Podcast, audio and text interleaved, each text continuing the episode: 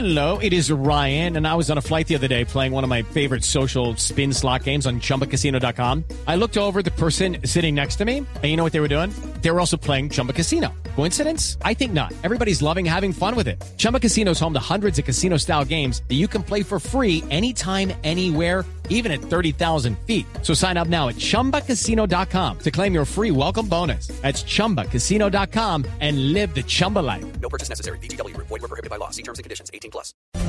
Se acaba de registrar un nuevo atentado en la vía Fortul Saravena en Arauca. La información con Francisco Díaz.